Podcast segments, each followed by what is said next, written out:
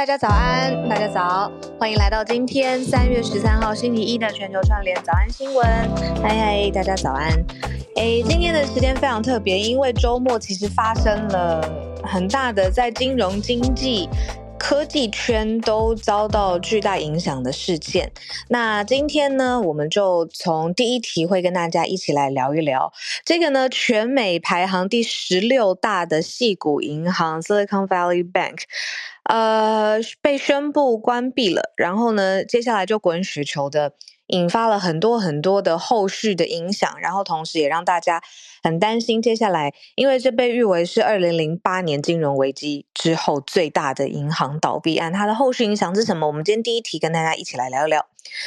呃，然后接下来第二题呢，是今天制作人帮我们选择的跟地缘政治还是有关的相关的题目啊、我们有看到部分的国家呢要开始强化经贸的合作，这是我们一贯的。澳洲总理同意强化呃跟印度之间的经贸合作，因为有一个出访非常的成功。第三题呢，今天要跟大家聊一聊的事情是呃。采松露这件事情呢，虽然是比如说是饮食文化或是奢华上面的标志，可是它如果跟大量的金钱财富有关，现在呢出现了一个血松露，就是在采集的过程当中遭到了突袭，但是为了这个上看的营收跟它的可观的经济价值。很多人流血丧失性命，就是为了餐桌上面大家的享受啊！今天我们特别来聊聊这个特殊的现象。然后最后一题要特别 shout out，就是关心现在在加州的。啊，所有的朋友们，因为我看拜登已经发布了紧急状态了。那我看到这样子的消息的时候，第一个反应就是，我知道非常非常多听众朋友人在加州，然后也欢迎上来跟我们聊一聊。呃，如果还允许的话，现在的最新的情况有没有缓和下来？那身边的朋友，呃，如果要知道最新的消息，也可以关心你在加州的亲朋好友们。今天第四题就是要谈一谈加州的风暴，原先是暴雨哦，那后来就持续的延伸，呃，停电之外呢，紧急的状态现在也是政府现在在面临的，呃，现在加州的情况。那以上就是我们今天会盘点的四题的题目，要跟大家一起来聊。可是呢，因为今天二不在，那我跟大家聊一聊，分享一下就是我周末的体验。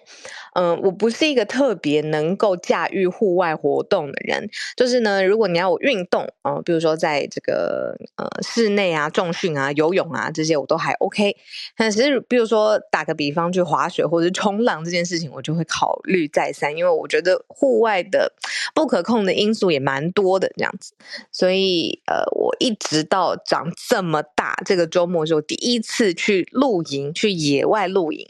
那我觉得露营也非常的温和，不是那种很激进的露营，是是就是有厕所，然后也有有平整的草地，然后也有电，然后也有水。那不是就是真正你要享受户外生活的生活玩家可能会喜欢的，就是呃野营，就是真的是呃没有这些现代文明的设施。我应该没有讲错吧？对不对？但我要讲的事情是，是我昨天不是去呃这种，是我们过去的两天在在在新竹的一个营地，这样是我第一次体验看到人徒手搭帐篷，然后天幕，然后有自己组装的椅子，然后可能呃我们四五组人一起去，每个人都带自己的拿手好菜，每一餐都自己在野外煮这样子，呃，然后自己比如说生营火啊，然后用比较简单克难的方式，但是很好吃的佳肴，大家都一起分享这样，然后因为可能。呃，海拔比较高，比较冷，然后每天都一直吃，一直吃，然后一直一直聊天，然后我觉得过的是很放松，也很亲近，呃，自然的呃一个一个周末这样。那只是呢，我万万没有想到，就是在亲近休息的同时，呃，世界的脚步还是这么快，没有停止下来，就发生了这么多不同的事件。所以时间也差不多了，我们跟大家一起来聊聊。不过一开始我先来点开聊天室，看看大家说什么。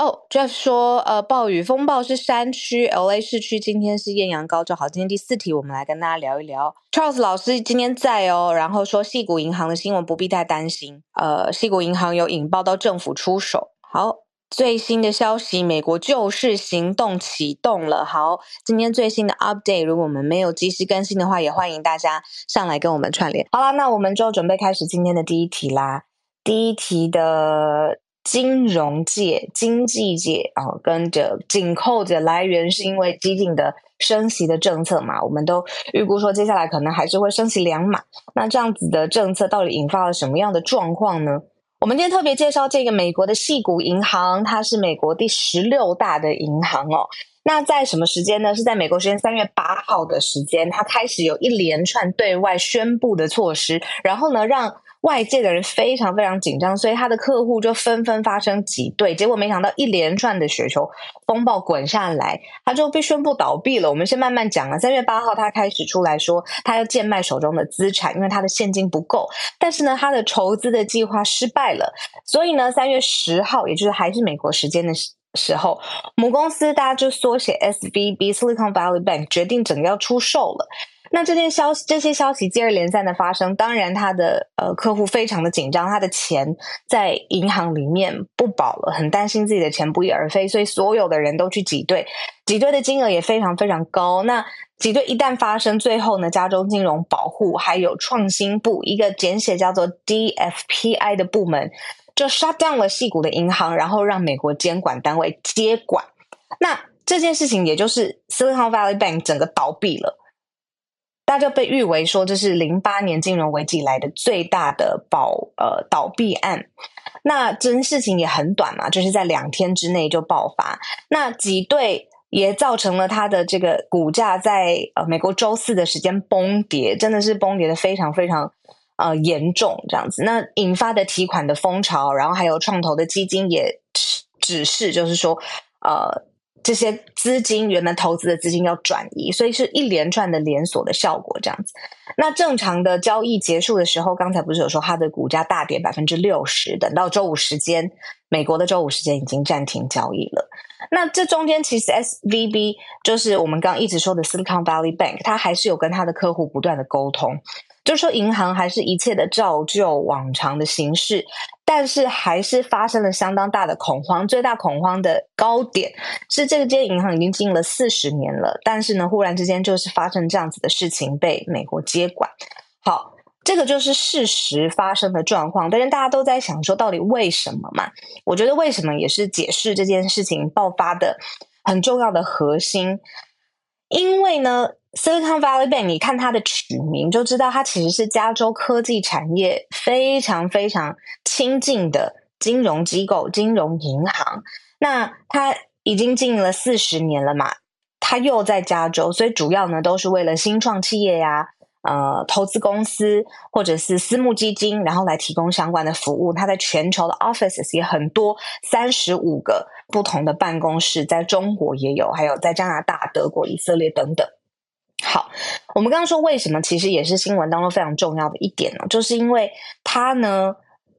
受到了过去我们说联准会一年以来它非常积极的升息的政策的影响。这个原因呢，我试着用我自己的理解跟知识和大家一起分享。我知道今天 Charles 老师在，那银行的大大或者是经济的大大，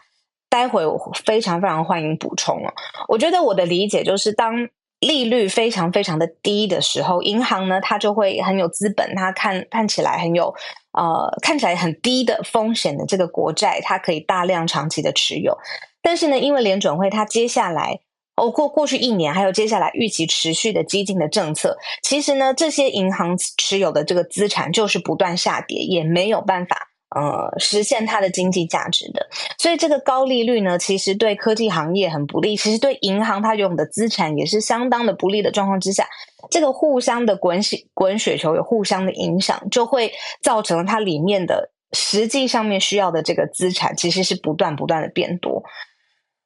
那很担心，就是说这样子的趋势使得。呃，科技公司它接下来的营运会很难，因为等于是它在银行里面的存款跟资产，还有金融服务都不见了。那你想想看哦，银行开始倒闭，然后影响到科技业，科技业又是股市还有整个经济，尤其是加州经济的领头羊。那后来就会担心说，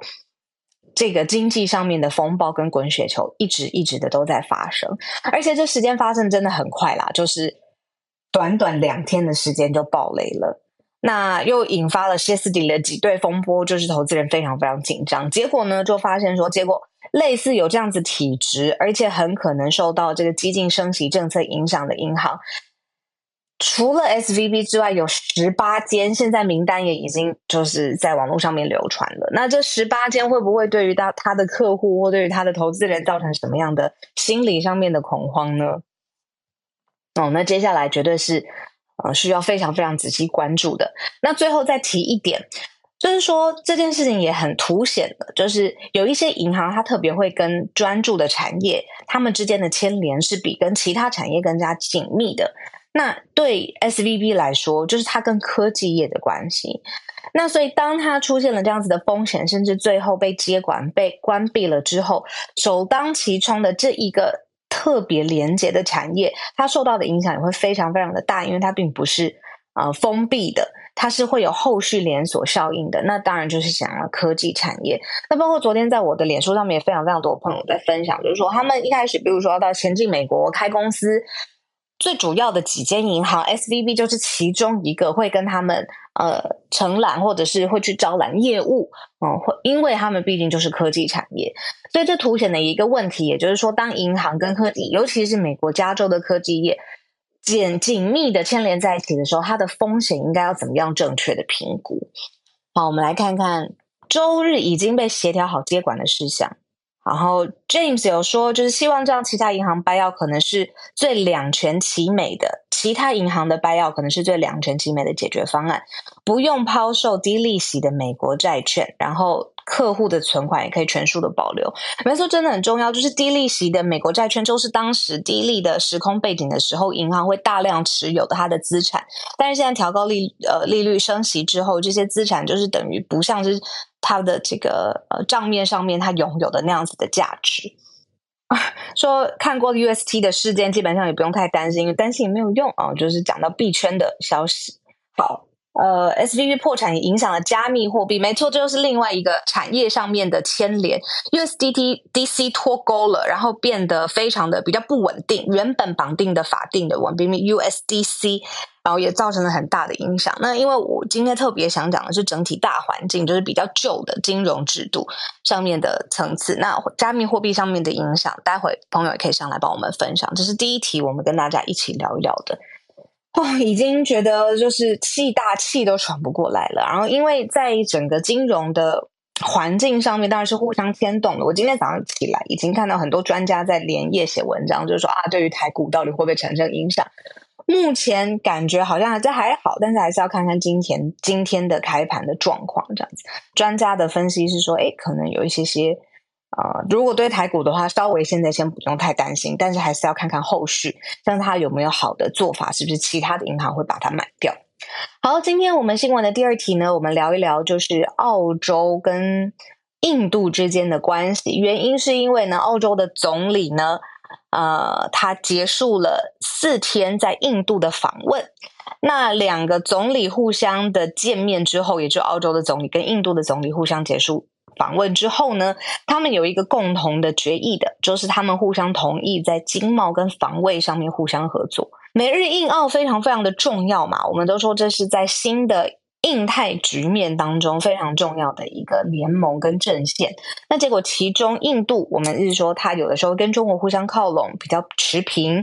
有的时候它也会跟你看现在是跟澳洲的总理互相的讨论，同意经贸跟防卫上面互相的合作，促进印太地区的平衡还有繁荣。那所以这个地方是哪些呢？其实非常非常多，包括了战略啦、防卫安全啦、农业。网络跟太空，你看现在在讲双方呃两国的合作的时候，也要把太空一起纳入进来。采矿、气候变迁、再生能源、人口流动，不同的领域都要相关的合作。那这件事情呢，其实是过去 based on 呃去年有一个叫做印澳之间的经贸合作协定，那它生效了。去年十二月底的时候生效了，赶在二零二二年结束的时候生效了。那结果呢？现在双方又结束了这个四天互相见面、互相讨论，又会有进一步的全面经济合作协定。就是我们刚才说的，呃，在这方面这些非常非常多的农业啊、教育研究啊、防卫安全、政治政略、战略上面互相的紧密。那澳洲提供什么呢？澳洲会提供他们在创新研究上的能力、原物料。结合了现在印度庞大的市场，比如说他们的人口红利，还有低廉的成本，那双方好像就像是齿轮一样，他找到了一个角度，卡紧了就可以加速他们双方之间的合作。那当然，在印太地区最重要的地方就是国防跟安全，希望是稳定繁荣的状况之下，也强调的是双方的防卫，比如说共同的作战能力，里面又分享什么呢？很特别，情报上面要共享，军机之间交换进驻，还有增加联合军演的频率。所以这件事情是针对在印太的区域上面呢，其实这这些呃情报啦、军事上面的这个消息会更加的紧密。那最重要的源头，我觉得这个新闻最重要的核心就是说，我们一直在讲，就是拜登政府上任以来，就是亚太这个想法，Asia Pacific 这件事情已经被扬起了。新的取而代之的，要说整个整个区域当中最重要的主轴核心是 QUAD，就是美日印澳四方这。印度 Indo-Pacific 现在是最重要的这个印太主轴。那既然这个美日印澳的跨的主轴里面，现在是澳跟印嘛，互相的 不是 in 跟 out，就是澳洲跟印度之间互相的在聊天，互相的在见面，互相的在讲未来应该要怎么样加强合作。所以呢，双方也是承诺透过跨的机制呢，更加的。紧密，包括了反恐，包括了债务，所以这样看起来是全面性的。在四天的这个澳洲去拜访印度，四天的印度行之后，现在是全面性的。因为我们刚刚看到，人家反恐，然后经贸、人口、军事、军机，呃，教育、安全，甚至网络、太空，所有的各方各面都被囊括了。那因为印度的市场非常非常大，然后它的持续增长的可能性。也蛮高的，虽然当然每一个国家都有自己自己的呃民生跟经济上面的问题，但是至少这个在印太上面的合作，两国现在是呃确认了方向意向，然后也在各个方面展开了进一步的经贸上面的连接。好，这个是我们今天为大家嗯、掌握的第二题，这个是我们一直早安新闻会聊的，跟地缘政治有关的。消息，我们今天的第三题，我们来聊一聊的是叙利亚。叙利亚呢，我们过去总是用这个嗯当地的，比如说武装冲突不断的这个角度来了解这个国家。那其实呢，我们更可以了解今天要还是冲突，但是本质是。我们的饮食最顶级、最奢华的这个食材就是松露的。我们知道，比如说刨松露可能几片，不论是黑松露、白松露，从保存到运送，然后到真的变到顶级餐厅上面主厨会用来的做的，呃，视觉上面跟味觉上面的饗宴，它的经济价值或者市场价值都是非常非常高。但它源头就是要去开采到好的松露嘛。那结果呢？在叙利亚，非常非常多的人为了采集松露，孤注一掷到他的程度是会牺牲他的性命的。原因就是因为呢，在叙利亚而且很特别哦，我不知道为什么是在沙漠里面有一个顶级松露的采收，而且它的采收会集中在一个季节里头。那所以很可能，比如说平常生活比较辛苦，那他就会等待，而且是不论怎么样，不论任何的困难，都会想要。去前进这个沙漠里面，趁着这个采收季，把顶级的松露给采收下来。那困困难的人，他就是因为这样子，他希望他的生活可以翻身嘛。那有资源的人怎么做呢？就真的是非常非常难过的事情，就是在这个道路上面，他知道怎么样前进沙漠的道路上面去做陷阱，去埋地雷。一方面呢，他就是阻扰别人，就是不要去有那么多开采的杂音；一方面呢，他就希望把这个开采的权利跟量能全部集中在，就部分有有有已经打好做好这种。你要伤害别人，自己也要拿到这个最大经济利益的这个集团手上，那就造成了大量的伤亡。本身沙漠就已经危机重重了，但是呢，现在为了这个养家活口，或者是为了它带来的采收的这个价值，还是冒险前往。所以呢，现在在国际媒体上面都说，我们现在日常如果拿到松露，而且是从叙利亚来的话，那可能就是他们讲的血松露。埋藏地雷这件事情真的是不可思议。我一直以为，比如说，呃，大家看过《血钻石》对吧？里奥纳多演的，就是说，因为他的采开采跟经济的价值实在是太高了，当地呢，他稍微有权力的人，或是外来有资金，会去想要抢先开采或独家开采的这个人，这些人他们会去用非常极端、跟暴力、跟夺取性命的方法，让大家不要拿到。所以这个是呃，在叙利亚发生的情况，我们很少用这个开采的这个角度，然后去想说，呃，这个商机其实是存在在叙利亚的沙漠里面的。但是为了采集这个昂贵的食材，极端组织埋地雷，造成大量的伤亡。所以这件事情，你要有的时候他赌上性命，是希望自己的小孩或者希望自己的家庭能够翻身嘛，能够温饱。但现在却发生了这样子的情况。所以，貌似采松露这件事情会不会影响到呃市场上面对于松露的爱好跟喜欢，或者它的价值会不会因为这件事情有波动？以钻石这件事情上面来看，两件事情脱钩嘛，我们就能知道，就是哇，它开采的过程非常的辛苦艰难，有人丧失了性命，而且通常是 cartel 之间互相的火拼的结果。可是好像也没有影响到大家对于这个钻石日常哦奢华象征这件事。对吧？就在它在非常后端、末端的市场上面交易的时候，那所以至少这个 awareness 现在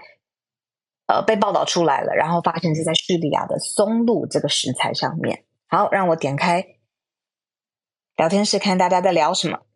Rose 说，其实是很怕松露的味道的。然后呃，不同的真菌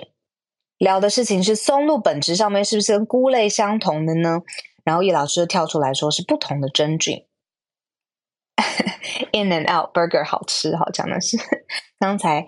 澳洲跟印度的消息。好，今天的最后一题，因为时间也来到八点二十七分了，我们聊聊的是加州的风暴，肆虐二点二万用户。呃，加州其实大家应该不陌生，主要也是因为不论是呃有公司呃有投资有旅行。或者是它其实就是呃，以美国上面来说，呃，最狭长然后最大的经济体。那结果就发现这个暴雨猛灌，呃，这个堤堤坝溃堤，然后所以洪水洪灾就持续的发生在澳洲的北部还有中部，就是连日发生暴雨的状况。那它其中有一个叫做蒙特瑞县 （Montreal）。它的上游有一个大坝把堤坝，然后就在深夜溃堤了，所以河水暴涨，民宅都被淹没。民宅被淹没的状况，这样你就可以想到它的道路也是毁损的，然后有生生命丧失，那几百人要求撤离。那现在呃，州政府就是加州州政府，它也出动国民警卫队，就是发生天灾大量呃程难度跟程度都很高的天灾的时候，国民警卫队是必须要。呃，依法还有在州政府的命令之下出动的前往救灾，结果呢，拜登也宣布整个加州进入了紧急的状态当中。那所以整晚的洪水暴雨不相冲刷，然后也造成了停电嘛，所以我们就看到这个二点二万户的这个呃用户用电量就被影响了。那再加上我们为什么说它是风暴？一开始是暴雨，后来有强风，后来又有雪。所以这个是非常极端的天气的气候的形态，有着大气河流哦，这个是一个大量水汽的名称。大气河流、暴雨、洪灾都发生，山区反而暴雪，所以就是意外是加剧的，你难上加难。对啊，那我有一个花边的，不是说花边啊，侧面的新闻，大家可能会感觉比较有感，就是说《复仇者联盟》里面不是有一个角色是鹰眼吗？他。鹰眼这大家可能印象都很深，因为表现非常非常不俗这样子。那他是呃也住在呃加州，然后他说呃他的这个他家也因为比如说铲雪失控暴冲，然后造成了很大的伤害，然后目前还在加护病房观察。所以就是在山区里面，真的是状况。频传，然后在整个大范围的影响，比如说暴雨，然后洪水，然后停电，所以现在才是整个进入了呃洪水灾情这个地区最严重的时刻，然后所以才进入了这个紧急的状态，这样子。对，那连 CNN 的这个记者，我们刚刚说这个鹰眼本人都遭到了影响，那他也只是一户。一个人，然后但是 CNN 报道就是说他的这个影响接下来是非常非常巨大的，因为包括了撤离家家里不能够回去，所以住家杯盘狼藉。当然，大家希望就以后也不要再有同样的被影响的风险。那这是我们呃把我们的关心 send out，然后 shout out 给在加州生活的人。那进进一步的状况还有实际的状况呢，当然是需要大家上来跟我们互相分享的啦。所以呢，今天我们开始到了八点三十一分，互相串联的时间。那大家可以上来和我们一起来聊一聊。今天不论是呃很多很多题目，然后呃大家都可以让我们分享一下。呃，我首先先邀请 Charles 老师上来，因为今天两题等于是就是 Charles 老师主要的大题目嘛。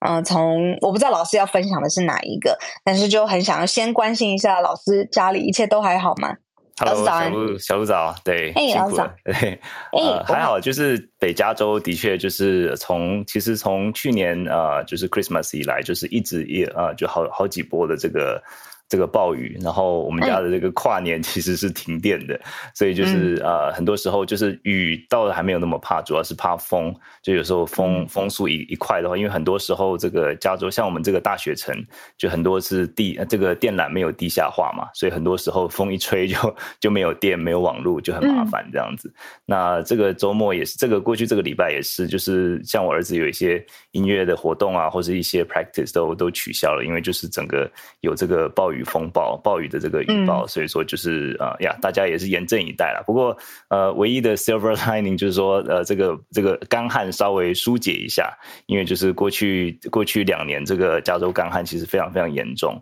那现在等于是山上的积雪啊，就是还蛮蛮厚的，就是应该可以足以就是呃解决一些干旱的情况这样子。嗯嗯嗯，对对对对，呃，好，那就是关心老师，对，谢谢谢谢，呃，那就是可能。跟跟大家这个补充一下，就是刚才小鹿讲的第一题，就是这个西谷银行，因为西谷银行其实，嗯，这个大家知道挤兑就是是一个。呃，一个银行的一个性，因为银行不会随时百分之百都啊、把大家的存款放在银行里面嘛，放在他的这个金库里面，因为总是他们是要赚钱，所以他们会把可能就是呃这个联邦这个啊联邦这个联总会会有一个规定，就是说你最低的存款准备率是百分之十，所以说一百万里面你可能只要把十万块放在你的银行的这个存款准备就好，那把你你其他把九十万可以贷款出去或者做其他投资，投对他们要赚钱，那所以说挤兑就是很可怕的一个情况，就是一。一旦有这个风声，基本上就是所谓的自我实现的预言。就是一旦发现说，哎、嗯嗯嗯，这个银行如果说有问题的时候，大家就急急着说，哎，如果这银行只有百分之十的存款的话，那我赶快，我先去提钱的人就可以提到我完整的这个存款嘛。那往后面越越往后面排的人就越越提不到钱了。那这个啊，这个矽谷银行其实就是从礼拜三开始，呃，就还是很正常的营运。那到礼拜四开始就就一个这样的情况。那我可以就是嗯，很快跟跟大家来解释一下。刚才小鹿已经讲。很多了，就说，嗯，其实很多人就是担心说，这个这个西谷银行是不是又是一个呃一个噩梦在一起？大家想到这二零零八年这个雷曼雷曼兄弟就是推倒，就是第一张骨牌，就是开始二零零八到二零零九这个呃这个这个经济衰退，然后这个不不但不但是美国，就是全世界的经济衰退，长达十八个月。那我我先讲结论哈，我觉得说这个应该不至于说这么这么呃这么波波及这么广啊。那我等一下可以就是啊、嗯呃、稍微解释一下。那不过我可以先讲一下，就是这家银行它到底是怎么回事，为什么会搞到这样子？对，很需要知道。对，就是这家银行就像是这个小鹿讲，明明是呃经应应该是已经已经超过四十年的银行，就是应该是一个相当老字号的，而且就是说。它是很多新创公司，它的客户基本上都是新创公司，并没有这个一般的这种像我们这种呃这个这个一般的呃消费者或是一般民众。那因为它就是新创公司啊、创投公司啊，然后因为新创公司这些风险比较高嘛，所以一般的银行，不管是花旗啊或是美国银行这些，他们可能不太愿意投资这种风险比较高的。那所以说就是这个啊，西谷银行，然后还有一个一家叫 Mercury，就是啊，就是就是叫 Mercury 银行这家，就是就他们算是新新创公司这对新创公司的最爱这样子，因为他们就是可以啊、呃，就是贷款给你，然后而且就是说他们很多时候是这个拿到的这个回馈是是还蛮蛮丰厚的，所以说一直成助长他们一个呃鱼帮水水帮鱼这样子。那其实主要是啊、呃，其实一般银行就说，就像我刚才说，他们不见得会把所有的钱，不是不会把所有的钱就放在他们的金库里面，他们要投资，要做资产的不同配置，然后他们做一个错误的决定，在二零二零年到二一年的时候，他们做一个错误的决定，就是说他们把他们大概一半的资产，差不多一千亿的资产，都拿去买这个十年期的国债。那那时候十年期国债其实是比较贵的，因为那时候是利利息是比较低的，然后这个利息跟殖利率跟这个价格是相成反比的，所以说他那时候是等于是高高价位买进，然后他们就认为说这是一个呃比较稳固的投资，他们认为说这个接接下来股市可能会动荡，所以说他们就是就做这样的一个一个投资，就做这样的一个一个决定。结果后来发现说，呃，没有想到说这个鲍尔就开始升息，不断的升息。那我刚才说利率这个殖利率跟价格。成反比嘛，那现在等于是因为利息现在已经涨到百分之四、百分之五左右了，那所以说就相就相对讲，这个他们手上如果有这个资产的价值就就。跌就跌了，可是跌了也无所谓，反正你只要只要撑到十年之后再卖就好了。可是目前问题就是说，嗯、呃，最近就是说很多新创公司，他们就是因为经济因为周转不灵，所以说他们要呃急需一些现金的这个周转，所以说他们的资金就出现漏，出现这个这个洞，然后所以说他们就赶快把把他们的这个资产卖掉，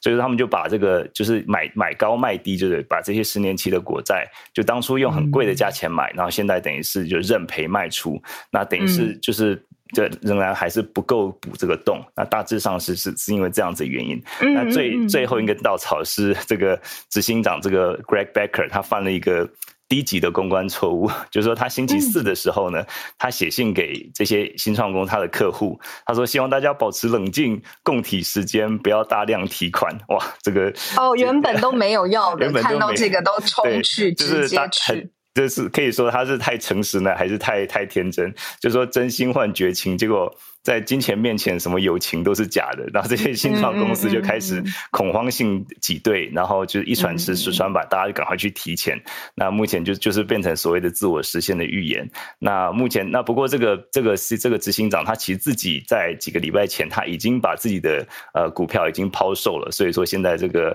呃监管会应该也会开始调查他这样子。就那就所以说他这个其实也是蛮奇怪的一个一个一个执行长呀。不过就最后就讲到说，为什么我认为。这个可能呃不用太过担心，因为首先就是说呃这个西谷银行他们并不是一个典型的银行，它的储户都是新创公司嘛，那所以说大部分银行的这个。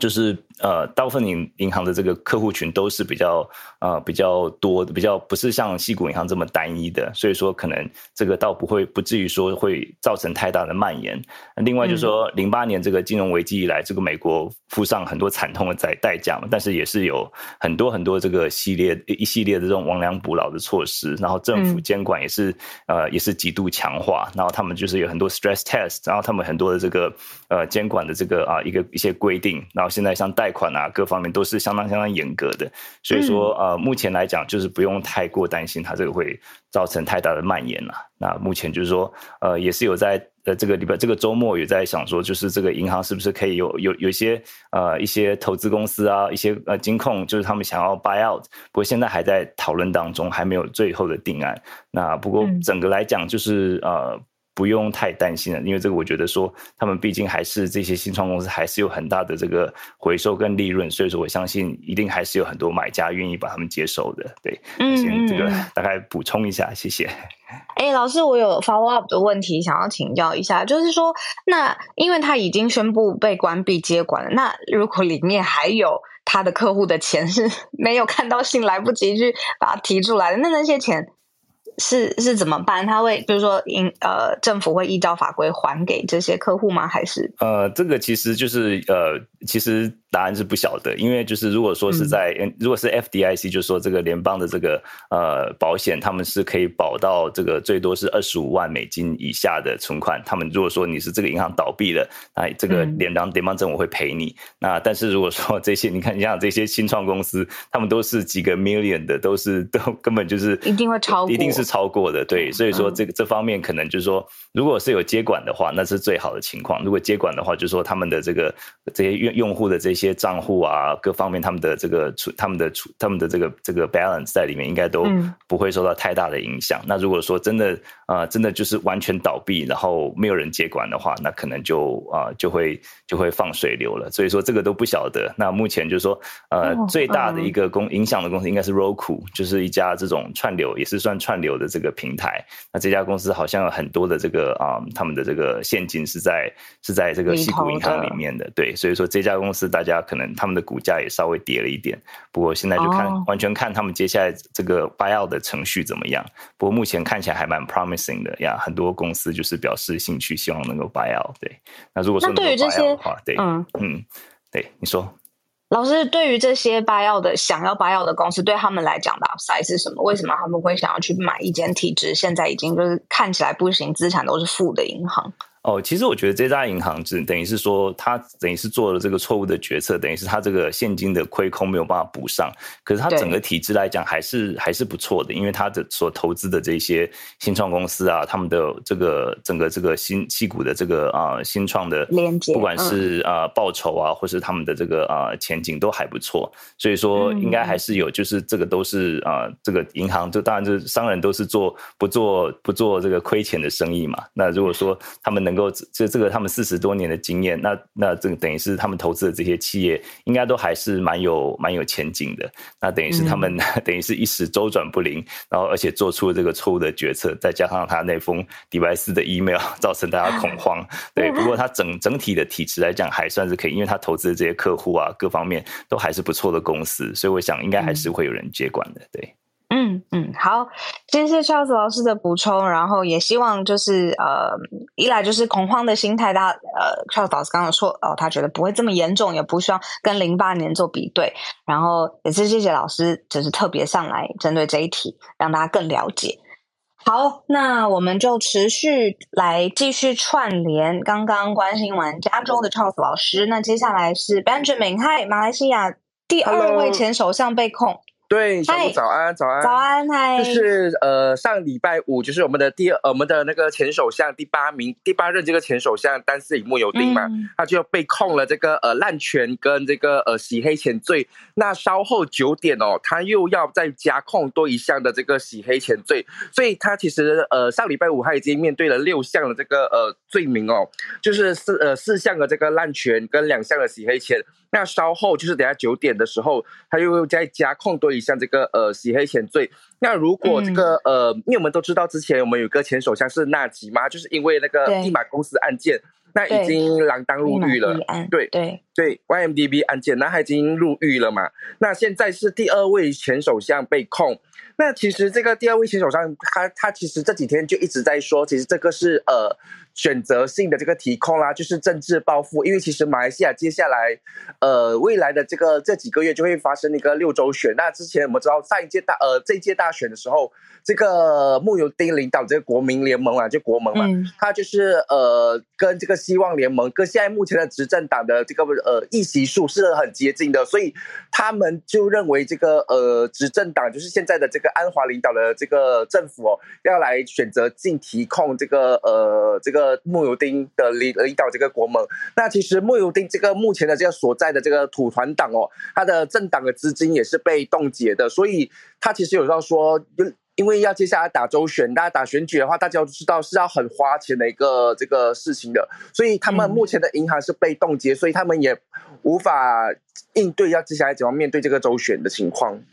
嗯嗯嗯，哎，为什么就是这些？早上九点是在这个时间点，他过去调查的时间是很长，是不是？就是因为他前面的罪名已经这么多，然后现在再多加了一项。因为他我们马来西亚很多地方嘛，所以他上礼拜是在吉隆坡地庭被控。那这一次他是因为他的发生地点是在呃雪兰莪，所以他会移转移到另外一个叫沙阿南的地庭被控。看你的犯罪的地点在哪里，就会被控在哪个法庭。哦，理解。哎，那它造成的影响会是什么呢？因为它已经你知道有这么多前面的罪名了，其实现在还多加，嗯，大家会认为就是呃，他们会现在目前大马来社会的话，都认为这个是呃政府的这个报复行为啊，所以其实很大可能会帮助这个慕尤丁领导的这个国盟哦，是加分的行为，因为其实国盟在大选的时候一直呃主打就是廉洁啦、稳定啦。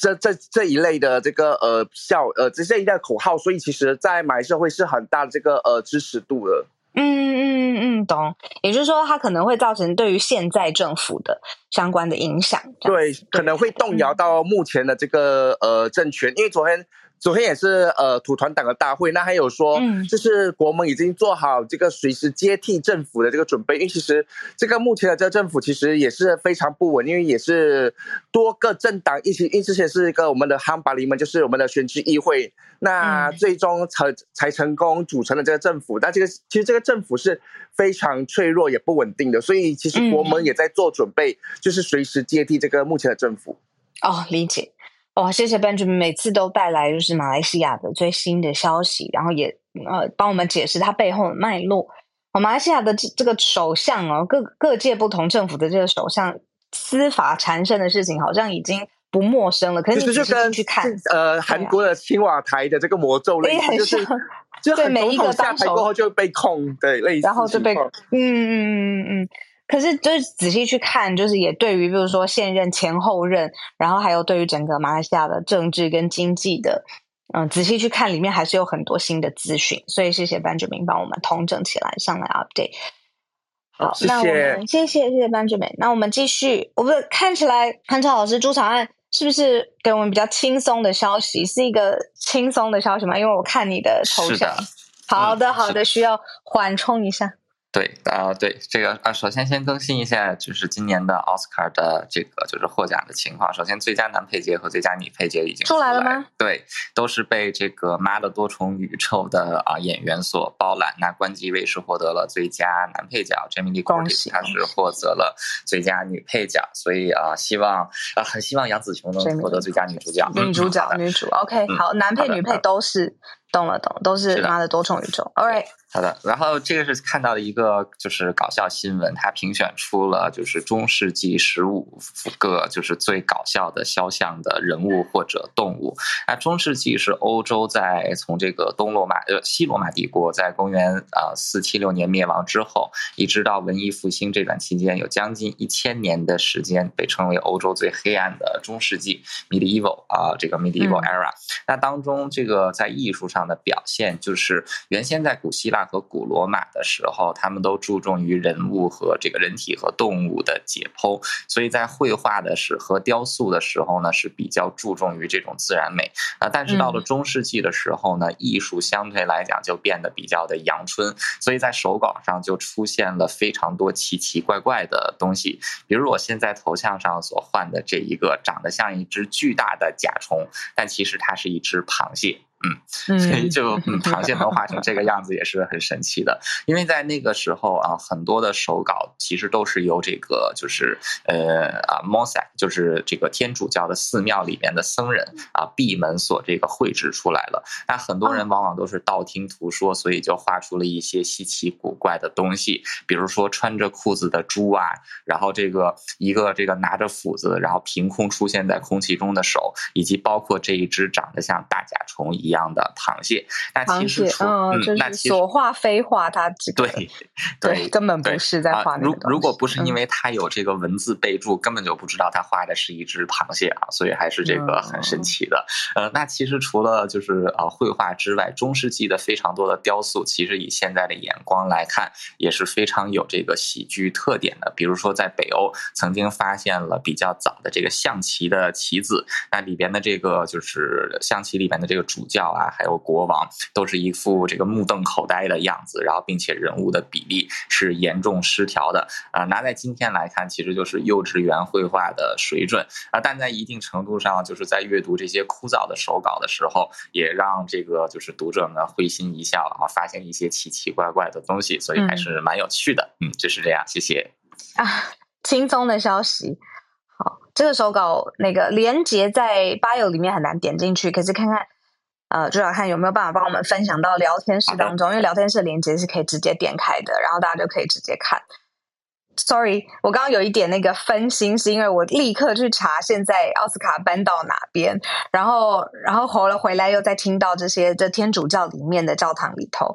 的这些作画，然后他其实是因为听到一些说法，然后所以他回来按照他自己的想象画出来的东西，然后我也很想点开这个链接看一下，这样子。好，那今天最后我们呃邀请叶老师跟我们分享，叶老师早安，早，小鹿早。早安。今天要跟大家分享的是关于猫猫在澳洲的新闻。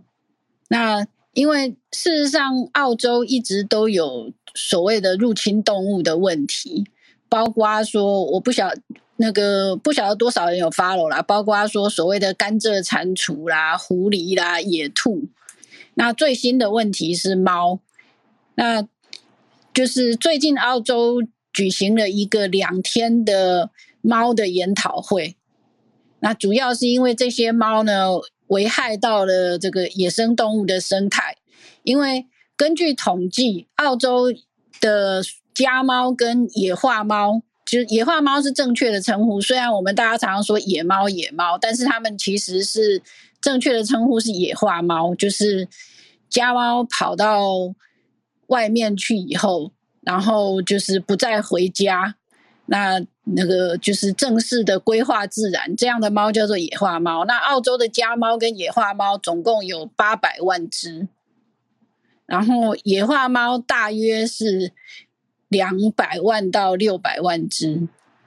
那他们的研究，我觉得这个数字大家在台湾可以参考一下，因为我在台湾常常看到在外面溜达的家猫。然后大家都觉得好像没什么，但是他们的这个猫的研讨会研究发现说呢，每一只家猫一年可以杀死一百八十只小动物，就是就算你是有人养的，然后有人喂它，它会回家，它每年还是平均可以杀死一百八十只小动物。那每只野化猫一年可以杀死七百九十只小动物。那根据澳洲政府的估计呢，平均就是一年一年呢，这八百万只的家猫跟野化猫一共会杀死二十亿只野生动物。那这个造成的影响是，他们发现说呢，过去以来就是澳洲总共有三十三种哺乳动物绝种，那其中呢有三分之二，也就是二十二种呢，可以归功于猫，或者说归罪于猫，看你要怎么讲。嗯对，嗯，那所以事实上，那个我自己在养猫的时候，哈，那个兽医有有再三的跟我提醒说，不要把猫放出去。嗯，那当然就是说，兽医的提醒，它主要是说，因为台湾还有一个不太好的，就是有些人呐，哈，有个不太好的风俗，就是有的讨厌猫的人会拿空气枪射猫，所以。所以就是把猫放出去，其实是有风险的。这个之前那另外有讨论过，就是空气枪伤害，也不只有猫啦，然后还有就是自己养的宠物，别人养的宠物都会。对，那另外一个风险其实是有些猫病是没有疫苗可以预防的，所以一旦得了的话，呃，致死率很高，而且没有就是。就是说没有什么办法可以医治，那但是就是说，在这边就是说要提醒大家的是说，另外一个是它会危害生态，因为事实上在之前我记得我也曾经分享过说，所谓的入侵种危害生态，其实猫是排名前三名的动物，那所以就是说在这边也。就是提醒大家，就是说，如果家里有养猫的，不要把它随便放出去，因为事实上，猫是有打猎的习性，即使是有人喂的家猫，它还是会去打猎。对啊，像我们、嗯、我们家以前，呃，家里曾经养过这个仓鼠，就是黄金鼠，嗯、那结果。我们把它放在另外一个房间里面，不让猫去接触。结果猫想尽办法进了那个房间，嗯、然后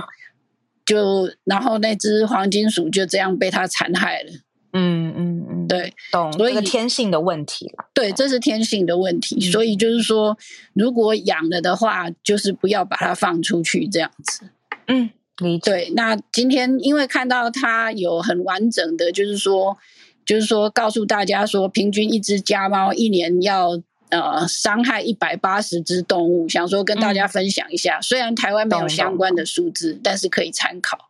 懂，就从数字上面理解它的习性跟它的可能带来的伤害，这样子。对，谢谢叶老师。呃，聊天室很多朋友有在说，哎，之前其实有说，哎，他是城市中顶级猎猎食的角色。台湾有相关的研究论文，然后包括澳洲有相关的议题。谢谢呃叶老师的补充。好，